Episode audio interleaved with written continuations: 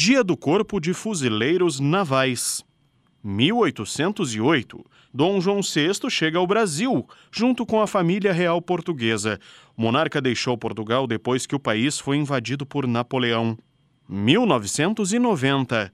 Morreu aos 92 anos Luiz Carlos Prestes, um dos mais influentes nomes do comunismo no Brasil durante o século XX. 1994. Nelson Mandela, líder do Congresso Nacional Africano, rejeitou a proposta de dividir a África do Sul. 1999. Morreu aos 70 anos o cineasta norte-americano Stanley Kubrick. Entre tantos clássicos estão os filmes Laranja Mecânica, 2001, Uma Odisseia no Espaço e O Iluminado.